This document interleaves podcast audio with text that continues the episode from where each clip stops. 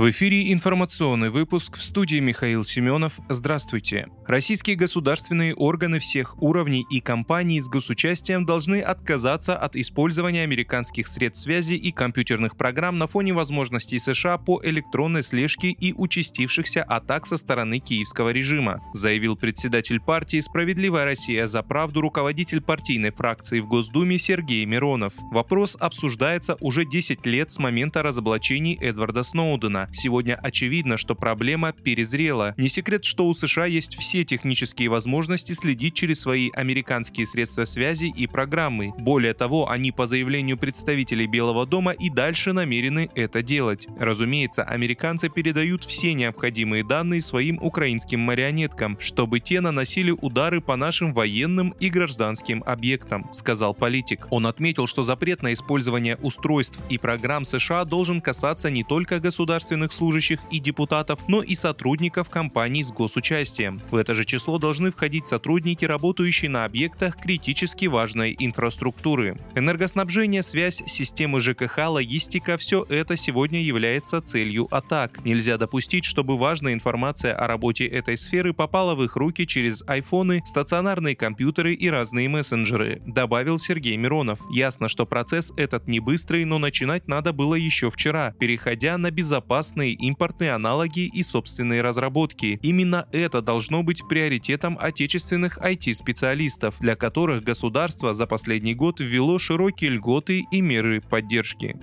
Российские военные предотвратили попытку массированной атаки дронов на Крым, сообщили в Минобороны. Шесть украинских ударных беспилотных средств было сбито средствами ПВО, уточнили в военном ведомстве. Еще четыре БПЛА вывели из строя с помощью комплексов радиоэлектронной борьбы. Жертв и разрушений на земле нет. Кроме того, за минувшие сутки российское ПВО сбило 15 украинских дронов в ДНР, ЛНР, Запорожской и Херсонской областях. Помимо этого, рядом с Дружковкой в Донецкой Народной Республике в воздушном бою ВКС уничтожили самолет Су-24 воздушных сил Украины.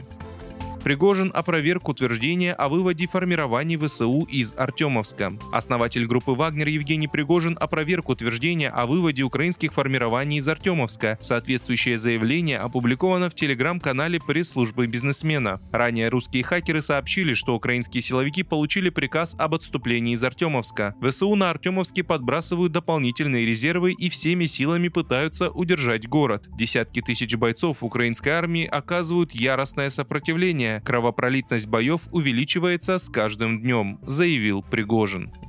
Путин и Собянин открыли новое кольцо метро Москвы. Президент России Владимир Путин и мэр Москвы Сергей Собянин запустили большую кольцевую линию метро в Москве. Глава государства участвовал в церемонии по видеосвязи. Трансляцию вел Кремль. В эксплуатацию ввели 9 последних станций. Марина Роща, Рижская, Сокольники, Текстильщики, Печатники, Нагатинский затон, Кленовый бульвар, Каширская и Варшавская. В пресс-службе московского метрополитена сообщили, что вход на БКЛ будет бесплатным для пассажиров в течение пяти дней после открытия.